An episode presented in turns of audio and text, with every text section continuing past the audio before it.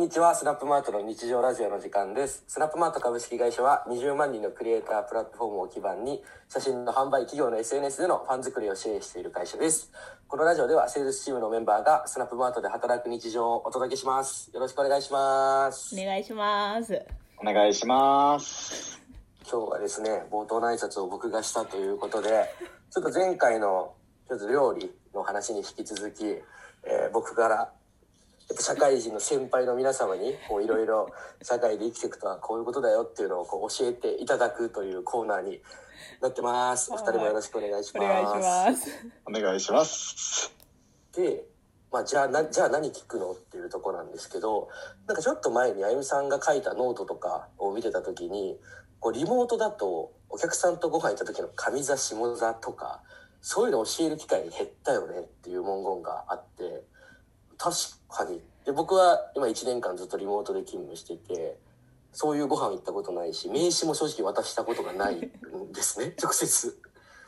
なのでちょっとこれは他にもいろいろあるんじゃないかなと思って今日はお聞きしていきます。はい。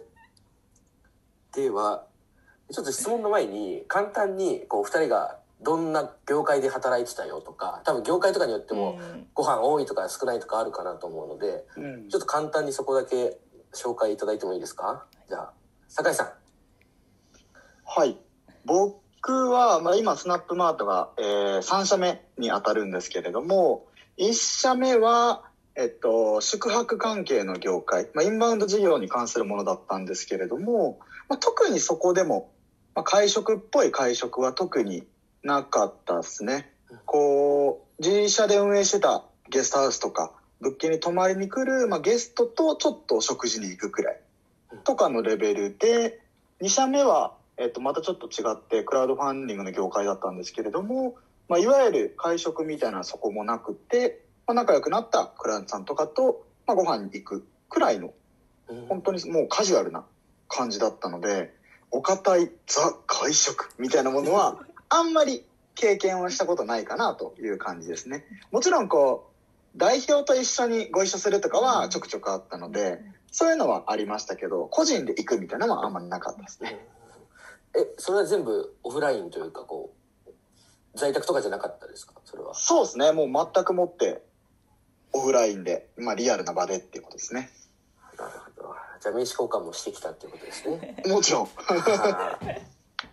なるほど、なるほど。あゆみさんはどんな感じですか？私はもう3社目で1社目があの新卒で入ったのがレストランだったのでなんかどちらかというと接待をするレストランだったからお祝いで使うような場所だったり接待とかなんかイベントとかで使われるようなレストランだったので接待する側を接客する感じでそれで学んだっていうのはあるかも。なんか漢字の立ち振る舞いとかお店の人へのなんか前転達の仕方とか を学んでだけどその1社目ではそんなに会食とかほほぼなくってまあでも先輩とかとあのご飯に行くみたいなのがあったくらいかな。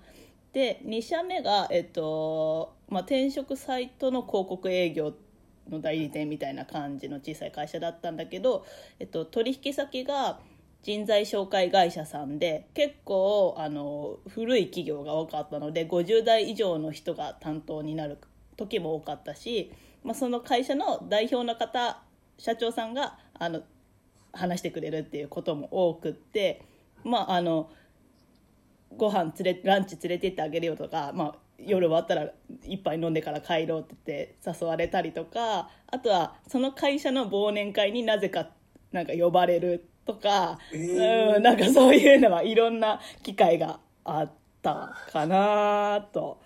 思う。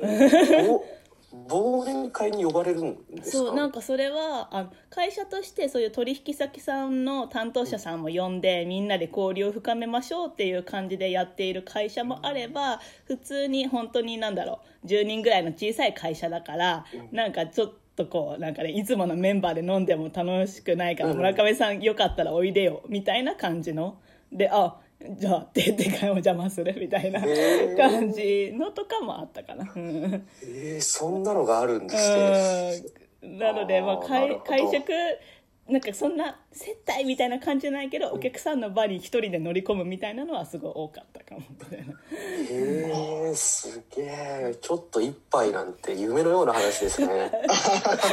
今じゃありえないですもんね。あれあれうん。あれえー、すげえな。じゃあえお二人がこう対面でやってた営業からまゆみさんはもう1年ちょうど1年ぐらいこうリモートの営業になったじゃないですか。で酒井さんも、えっと、こっち来てからもうえリモートの営業3ヶ月以上やってると思うんですけどこういうの減ったなみたいなのあります？こういう機会あの移動時間は減ったり楽になったけどこういう機会減ったなみたいなのってなんかありますか？それは名刺交換がないのがうん。結構あのなんだろう。何人も出てくる時うん大変だなと思って名前をちゃんと書いてくれてない人とかがいると、あらこの人は誰で誰がどう偉いのかしらみたいな。あ座る位置で大体さ奥からあのうん。偉い人がこう座っていくけどもなんかズームだとさそんな上下ないじゃん。なんかみんななか。そういうとこ確かに。そうで肩書きもわからないじゃん。名前は分かったとしてもなんか部長とかなんとかマネージャーとか書いてれば 分かるんだけどさそれもないからえーとこの中でいなんかこの場を仕切ってくれるのはもしかしたら下っ端の人かもしれないしえー、みたいなこう。ああ、なんか、なるほど。なんか、僕営業の本とかをこう読んだりした時もあるんですけど、なんかあるんですよ。決済者を見極めろみたいな、こう、うん。要はその人がうなずけば GO だみたいなのがあったりしてて、でも分かんないよなと思ってたんですよ。うん。っていうのも、僕ずっとオンラインでしかやってきてないん確かに確で、そっか、名刺に、例えばなんかもう極端に言うと、何々か部長って書いてあったりとか。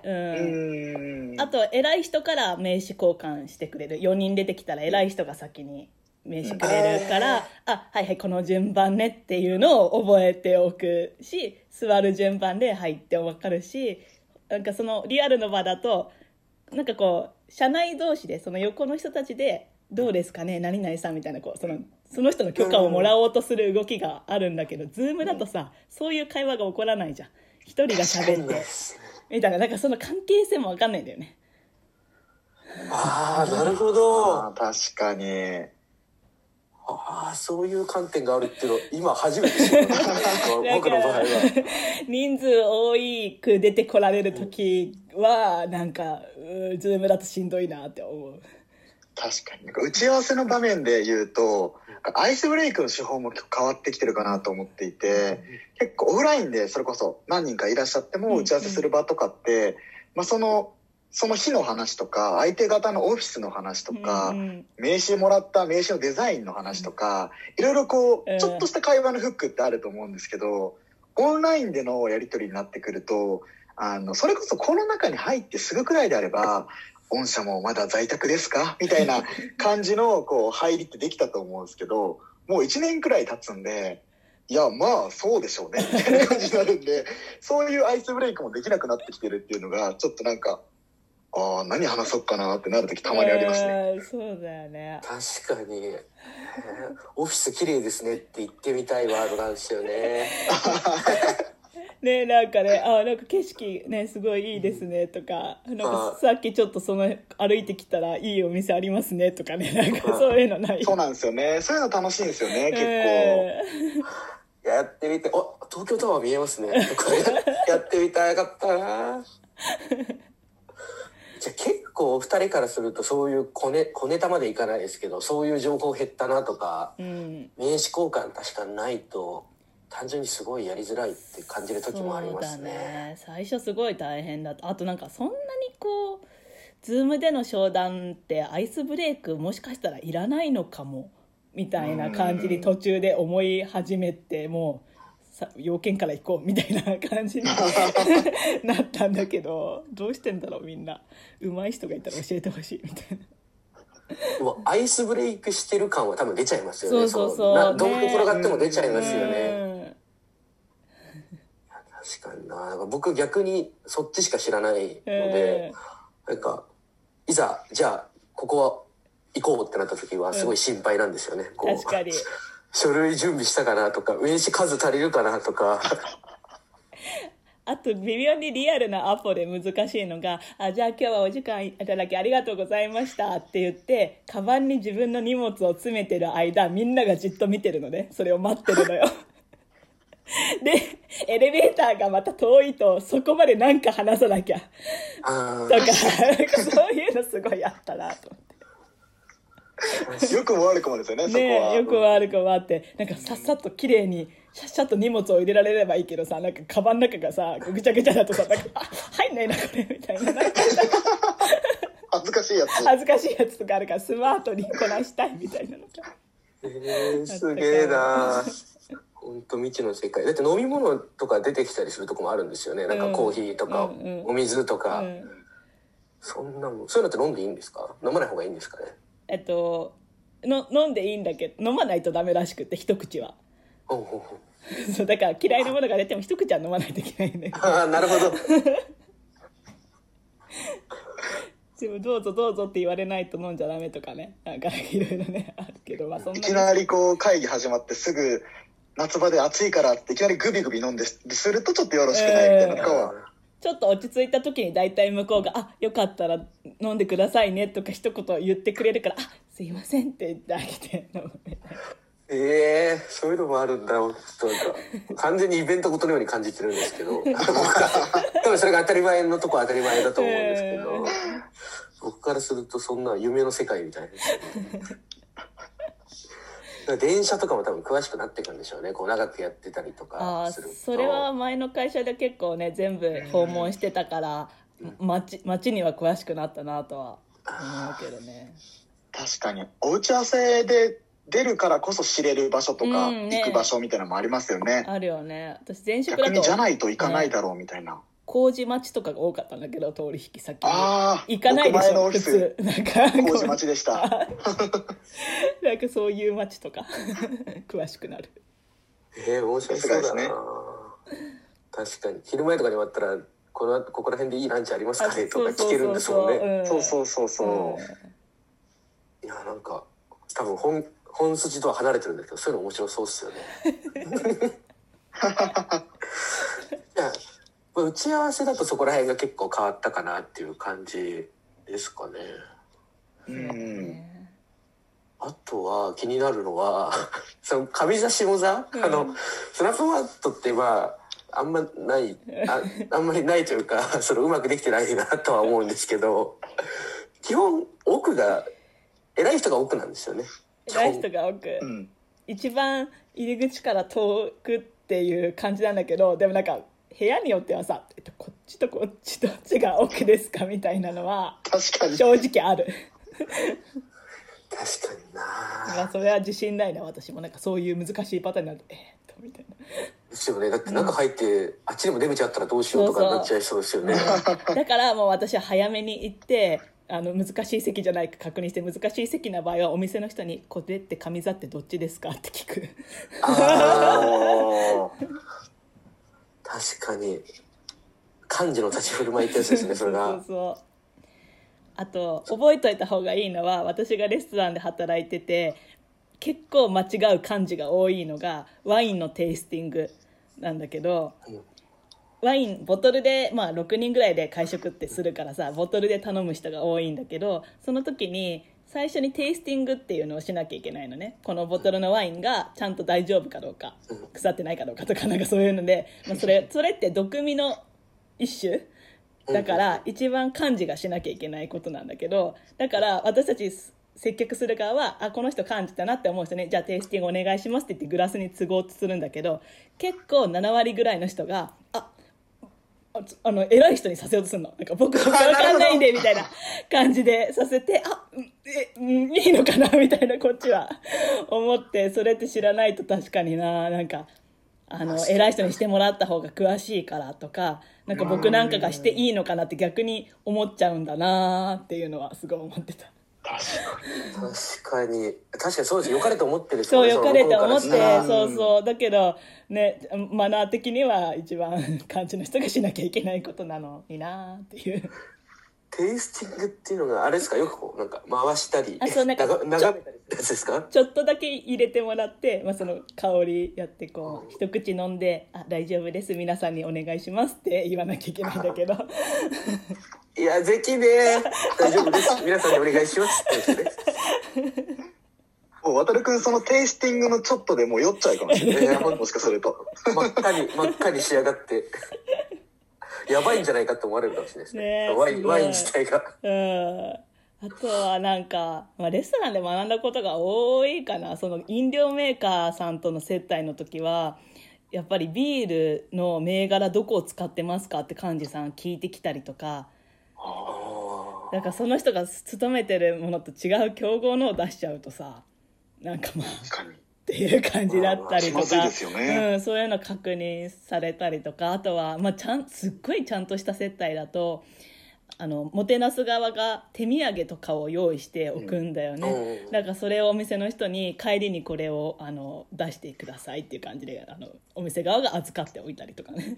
なんかそういうことはよくしたそういう時、お会計ってどうするんですか？こっそりするんですか？ここっそり大体あの幹事の人が終わりそうだなっていう時にお手洗いに立つふりをして払っていくっていうのがいやーなるほど。それは会食でもこっそり立ちなんですね。こっそり立ちだねこっそり立ち。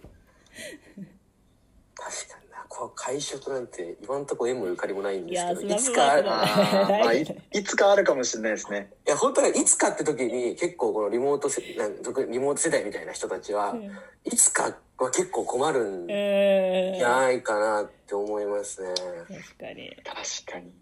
結構まあトラウマとい。うかトラブル的なところも僕経験してますからね。えー、何なんで簡単に。あの、まああの、前職か前々職かどっちかの話とかまだちょっとあの、うん。あえてちょっと伏せてくるんですけど、あの、まあ会社の上司と、あの、まあとある企業さんの社長さんうん。と、あの、まあ接待をするってなった時に、まあそれが、まあ関西に行った時なんですけれど も、ここまで言うとあれなんですけど、その方と、まあ、朝食、京都でもう早朝から予約しとかないと食べれない朝食屋さんに行きますと。へなった時に、もう1ヶ月くらい前からもう僕頑張って予約を取って、朝7時に集合です。ってなった時に、もう早朝なんでもうめちゃくちゃ早起きしていかなきゃと思ったんで、僕は家から行くのではなくて、もうその近くのホテルを取って すぐ行けるように、あの、準備してたんですね。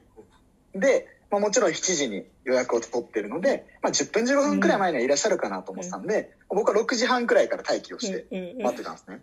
でもさすがにその先輩も、まあ、ギリギリに来るかなと思ってたら、まさかの来ないっていう珍事件が起きて、でも、あの、僕はもうこっそり鬼伝しまくるみたいな時で、で、ちょっと早朝からトラブル対応したくちゃいけなかったみたいで、みたいなことを言いつつ、僕はその、とある企業さんの、もう、上場企業の超大手の企業さんの社長さんと、二人で釜飯をつつくっていう、経験をしたことあります。それでもめっちゃ若い時だよね。まあ今も若いけどめっちゃ若い。1年目ですね。やばい一怖い。何話したの？もう味なんかしないよねもう。いや、もう味なんかするわけがないので、その京都の周辺の情報とか、うんこの後のご予定とか、もしお時間あればこういうところとか もあるんで、よかったらみたいな話を、もうなんかすごい観光投稿しまくりましたね。すげすえ。げえマジでトラウマでした、へーあれは。本当に。トラウマだねそれは怖いえ特にあの向こうはあの向こうの社長さん怒ったりとかもせず？まあ、その場ではさすがに何もなかったんですけうど、んまあ、その後が何もなかったんで、そういうことですよね。まあそうだよね。まあわかるよね多分ね。あ酒井さんが焦ってるのも伝わるだろうしね。うん。あきっと寝坊したんだなっていう。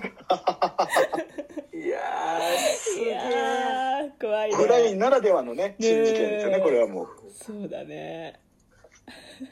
いや、おもろいな。でも、今の酒井さんの話だったりとか、安倍さんの前職の話とかって、僕からしたら超面白いんですよ。面白いっていうか、その、勉強になるっていう意味の興味深いっていう方なんですけど、こういう話も多分減りましたよね、リモートになって。あそのいろいろ聞けうんる、いろいろ聞けるみたいな時間は、結構減ったのかもって思いますね。うんあとなんかやっぱあんままあ今の会社でそこまでしないかもだけど電話の対応電話でこういい感じに締めくくる言葉とか なんか謝罪の言い方とかって大体こうオフィスであなんかトラブってるなで聞いて学ぶみたいなこうやって謝るんだなとか を学んでたけど今ってもう本当にねそれぞれだからメールの文章はねよく渡くんがこうやって言うことを学びましたとか言ってるけど 口頭でってね結構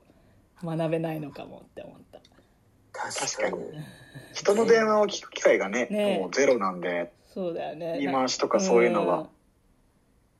確かにな。かろうじてオフィスだった時の、あの、後ろのせ島うんが、うん。あの、親会社のカスタマーサポート部だったじゃないですか。ね。一番丁寧なとこ。ろかろうじて、その電話は、こうん。う、なんとなく聞いてたのはありつつも、確かにこう、ちょっと今のとこ違うよとかもない。そうそうねなんか私とか営業成り立ての頃まあその電話のね出方とか、うんなんかもうそれでもいちいち細かくねこう 言言われてたからそういうのがないよね確かに。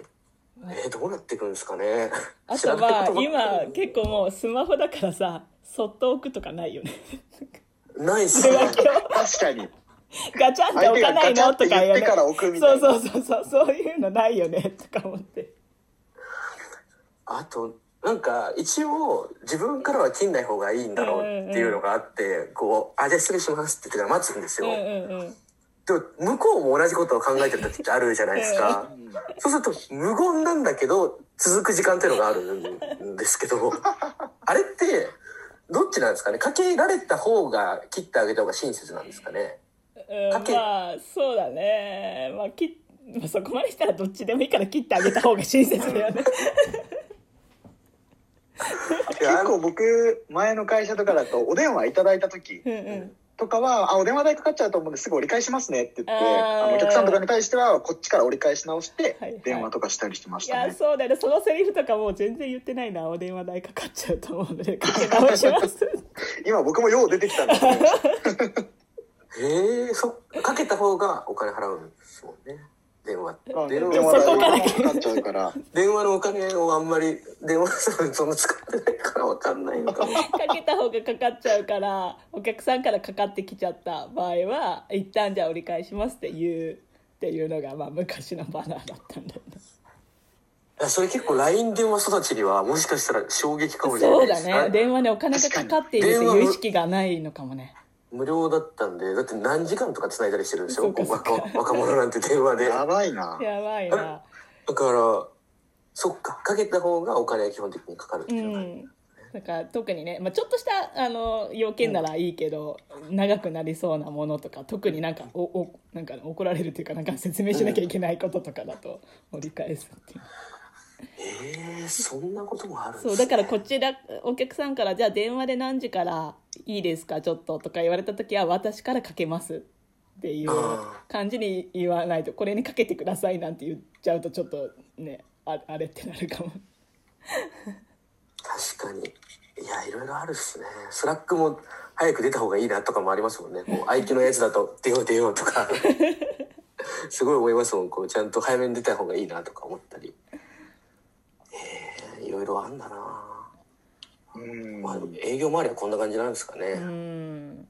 まああもうそうだね。オフィス行く時はなんか新人は早く来とくとかね。なんか そういうのは あったけどリモートだとなんかもう分かんないもんね。みたいな。わかんないですね。かろうじて大会の部活みたいなところで育ってたっていうのうん。はちょっとあったかなと思って、なんか、なんでゴミは集める、週末に大きいのに集めるとか、その、早く行くとかうん、こう整理整頓係をするみたいな のは、まあインターンの時はできてたかなとは思いつつも、お客さんの前が怖いっすよね、やっぱりうん。まあ、あゆみさんとかの方が全然見てる方が怖いと思うんですけど、あの子で、あの子で大丈夫かしらの怖さはあると思うんですけど、意外とやってる方も怖いっていう。そうだね確かにえー、なんかどうしようねリアルなアポ一回やった方がいいのかもね本当だから、何回か話しますけど、資料を持ってって直前でこうつまずいて、わーって資料を全部ばらまく可能性もありますからね。そうだね名刺は偉い人から交換する。で、ちょ、頂戴いたしますって言うとか。そういうのも知らなかったんで、僕。あとその名刺を机の上に並べるとかねあれ、席順に置けばいい。そうそうそうやばそうっすよね、本当に。あと会社によって入り方とかも違うじゃないですか。こう受付で何かをして、こうゲストキーを取んなきゃいけないパターンとか、もう、そんな大きくないから普通に上がっていく場所とかあるじゃないですか。うんあそこら辺もいろんなパターン。ありそうっすもんね難しいよねあうん確かに確かに。いやー、いろいろあんなとあ る、あの、アポでお伺いしたときに、オリンピック関係の建物が代々木の、あの、国際、ん？国立競技場の近くにあるんですけれども、そこの建物に、まあ、とあるスポーツ関係の協会のうん。アポに行ったときに、あ、建物すごいかっこいいなと思って、うん。あの、ロビーでカシャってやったら、うん。警備員さん飛んできて、うん。あの、お写真やめてくださいって怒られたことあります。えー、そうなんだそういうパターンとかもあったりするんで。へえオフィスでそういうのあるんだねそっか。でもさうちの岡さんとかさあのアポい一緒に行ってさあお客さん先が本当東京タワーとか見えるような高層階だとさお客さんが来るまでの間さすっげえ写真撮ってんだよね窓から。もうこっちはさもうヒヤヒヤするからさ初めてのアポだしさみたいな。ちょっとじっとしといてよって思うんだけどやば。高いとこ好きなんだよねとか言ってわざわざ撮ってたりするからこっちがヒヤヒヤするってやつをよく やってためちゃめちゃ想像できちゃうな、ねえしかも。いややってそうでしょー、おもろいなだから皆さんの経験って、超面白いっすね、やっぱり。勉強、勉強になるんですよ、マジで。こういうの。でも渡るくんが今スナップマートで経験してることもオフィスに行ってる人からするとすごい面白い話なんだろうね。うん。どうやってんの？打ち合わせとか。どうやってんの？商談とか。どうやってんの？上司の確認とかなっちゃうのかもね。ああ、逆に。確か、うん。逆に。確かにな、なんか、結局フル在宅ってそんな多くない。うんうんうん。あの、今、結構こう、週何出社とか、うんそうだよね。ストーリー見てても、やった、明日はリモートだ、みたいな、とこはあるんですけど、ねだから出社組み合わせると結局さ出社の時にじゃあ打ち合わせしようとか出社の時に上司に確認しようとかね多分そこにこう詰め込むようなスケジューリングになるんだろうなって思うから全部をどうしてんのっていう感じだと思う。逆に気になりますよね、うん。そっちはそっちで。確かに、対面アポしたことない営業って、割と人種としては少ないですよね。うんえー、じゃあ、俺もいろいろ、つぶやきますわ。小ネタを、小ネタを、小ネタをツイートして。そんなこと言って続いたことないじゃんね ほんとツイートの文化がないんですよ、僕、なぜか。採用関連はツイートしといてくださいねはい、頑張ります。頑張ります。逆に僕はもう毎日スナップマートに関するツイートはひたすら見てるんで。ちゃんと毎日追いかけてる。ちゃんと見てるってアピールしてる渡るくんが黙り始めたぞ俺はいや、僕も見てはいるんですけど、つぶやけないんですよね。やべえやべえ、ちょっと脱線しましたが、今日はこんな感じで いいですかね。はいなんか、皆さんのもこんなことあったよとかは、多分僕たちにとってはすごい興味深いネタになるので、うんよければつぶやいてくれると嬉しいです。はい。じゃあ今日のスナップノートの日常ラジオはここまでです。番組は Spotify などでいつでも視聴可能なので、よければ聞いてみてください。それではまた来週ごきげんよう。バイバイバイババイーイ。バイ。